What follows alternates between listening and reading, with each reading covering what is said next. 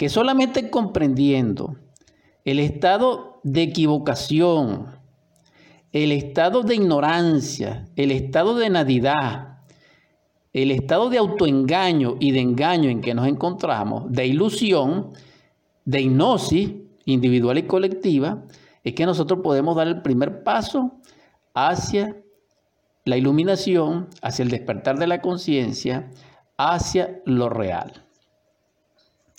Entendido esto, y ya comprendiendo que la verdad es la primera manifestación de Dios y que llega a nosotros a través del amor, entonces en el amor está contenido el poder y la verdad.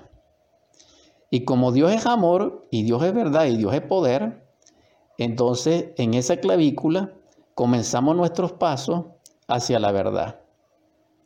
Porque si Dios es la verdad, Dios Padre es la verdad. Entonces el Señor, el Cristo que nos vino a traer el amor, también nos dijo que nos traía la sabiduría del Padre, que por cierto nos develó el Padre nuestro. Entonces nuestro Padre es Dios dentro de nosotros, que es la verdad. Entonces si nosotros buscamos la verdad dentro de nosotros, buscamos al Padre, al Padre. Entonces estaríamos edificando sobre la roca. Entonces estaríamos orientados por la estrella de medianoche, por esa estrella que iluminó a los magos, a los astrólogos antiguos, a los sabios, que querían darle la bienvenida al Cristo, nuestro Salvador, que era la Navidad.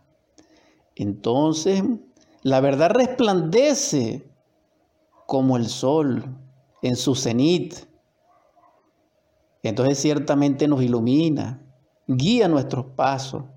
Entonces el verdadero norte, las verdaderas coordenadas de nuestra vida y de nuestro destino, el verdadero fundamento del proyecto de nuestra vida es el Padre nuestro dentro de nosotros. Entonces ciertamente seríamos cristianos, porque el Cristo nos vino a develar el reino del Padre dentro de nosotros aquí y ahora. El Cristo vino a traernos la enseñanza del Hijo, que es la obediencia al Padre. Entonces, si nosotros queremos ser hijos amados de nuestro Padre, debemos vivir la enseñanza crística dentro de nosotros. Pero el verdadero hijo es el hijo que ama, pero que no se ama a sí mismo, sino que ama a su padre y ama a su madre. Y ama el amor del cual emana de ellos. Entonces nosotros debiéramos aprender esa realidad, que solamente a través de la verdad podemos nosotros ser libres. Pero para, experimentar la verdad se necesita dos procesos que ya lo hemos mencionado en, ediciones anteriores. La verdad se puede experimentar y que Dios no permita que así sea posible a través de una meditación que produce lo que se llama el vacío iluminador dentro de nosotros o lo que produce el sunyata, el satori, la beatitud suprema, el éxtasis místico o la experiencia de la realidad dentro de nosotros. Esa práctica la conocemos, ese ejercicio lo, lo, conocemos y lo enseñamos en su momento. Y se llama vacío porque realmente se produce un vacío dentro de nosotros que es llenado por el todo, que es Dios. Pero también existe la verdad real en su, en su dimensionalidad exacta y que puede ser percibido a través de que ella nos haga partícipe de ella. Y eso es solamente posible es muriendo absolutamente en el yo. Entonces, aquel que muere en el yo de instante en instante, se confirma en la verdad de instante en instante, porque como el yo es la mentira, como el yo es lo falso, como el yo es la ilusión, como el yo es maya, como el yo es el sueño, es lo irreal, cada vez que muere el yo, viene lo nuevo, porque se expresa la verdad y se cristaliza dentro de la conciencia. Y entonces se va confirmando y se va estableciendo dentro de nosotros la verdad. Entonces, ¿la verdad es experimentable? Sí. Y la verdadera sabiduría es haber sido copartícipe de la verdad libremente y ese proceso es totalmente autorrealizador, es esotérico, es budista, es cristiano, es, dijéramos, místico. ¿Por qué? Porque cuando Dios nos hace partícipe de sus misterios, de su pensamiento, de su voluntad, de su amor, nos devela la naturaleza plena de todo su contenido. Y en su contenido, haciéndolo partícipe con nosotros, se produce el Satori.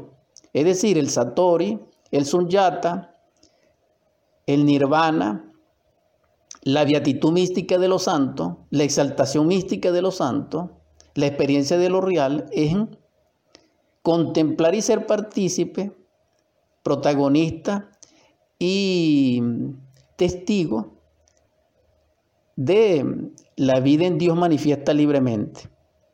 Quien llegue a ese estado es partícipe de la verdad y en esa experiencia es totalmente religiosa. La verdadera religión es esa experiencia. El verdadero yoga es esa experiencia. El verdadero budismo es esa experiencia. El verdadero cristianismo es esa experiencia.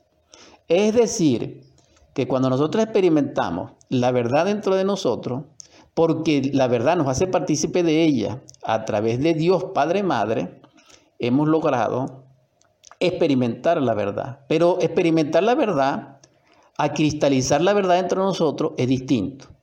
Y allí viene la gnosis de los misterios antiguos. ¿Qué es lo gnóstico crístico?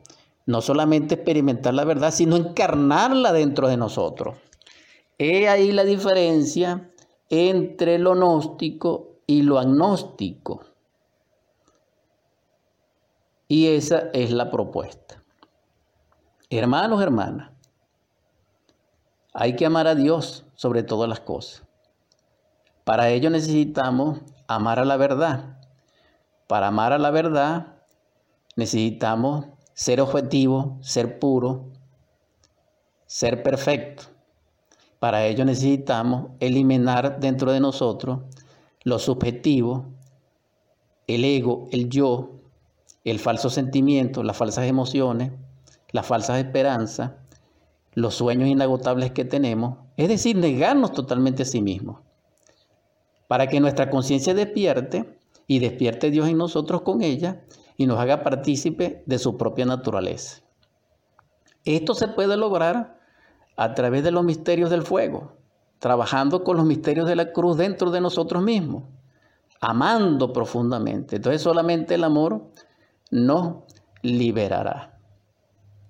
Es la exhortación como primer mensaje en esta edición 252 Superando nuestros límites y la primera de este año convencional 2023 en curso, porque el verdadero calendario actual, que la mayoría ignoramos, es que nos encontramos en el año 60 de Acuario y que festejaremos el próximo 4 de febrero que viene en curso.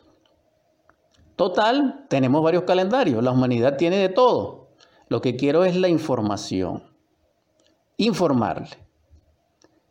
Que la paz más profunda reine en vuestro corazón, en vuestro espíritu, para que sea partícipe de la luz y con ello tengamos vida plena y próspera. Amén.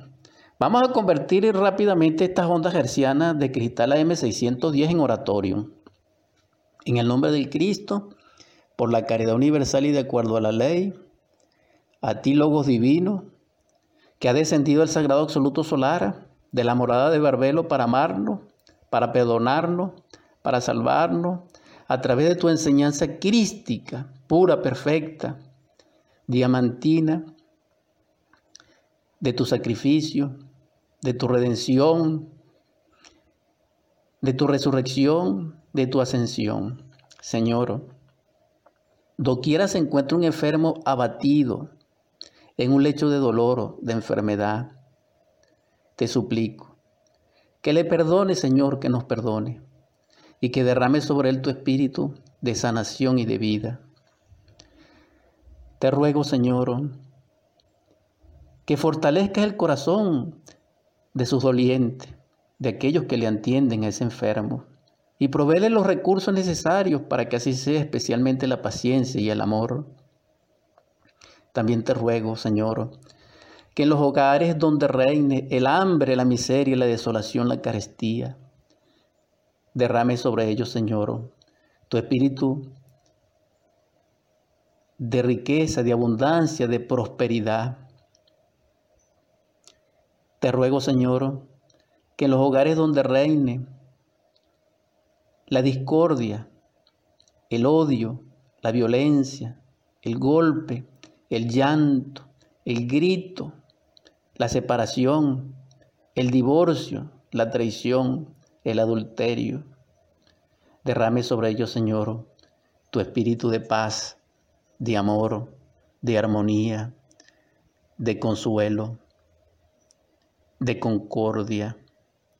Que resplandezca el beso santo que es el ósculo, el amor fraterno, expresado en el abrazo mutuo y en la belleza de la sagrada familia que tanta falta hace en este mundo agonizante. También te suplico, Señor, que despiertes el amor crístico que hay en ti, en nosotros, para que podamos ser partícipe de él y así amar a nuestros niños, jugar con ellos, proporcionarles belleza, para que también así podamos amar a nuestros jóvenes, a orientarles, a fortalecerles, para que también podamos así amar a nuestros ancianos, rendirles honor, dignidad, servirles, acompañarles y sanarles, hasta que Dios quiera que ellos estén con nosotros. También te suplico, Señor, que con ese amor que nos hagas partícipe de Él podamos crear dentro de nosotros el traje de bodas del alma para ti, que es tu templo, Señor. También te ruego que consueles nuestro dolorido corazón de los seres amados que se nos han ido y que nosotros sollozamos y que Venezuela llora. Para ellos te suplico, Señor, que derrame tu espíritu de prosperidad, de riqueza, de libertad y de protección. Y si fuese posible, Señor, acercarlos a nosotros o traerlos a su patria, que así sea en tu gracia y bendición. Amén. También te pido, Señor, Logos Divino, que logres el milagro de hacernos humanos a través de la redención. Por último, te pido, Señor, por la gran huérfana, por la humanidad doliente, que derrame sobre el corazón y sobre el espíritu de nuestros príncipes amor y sabiduría. Amén.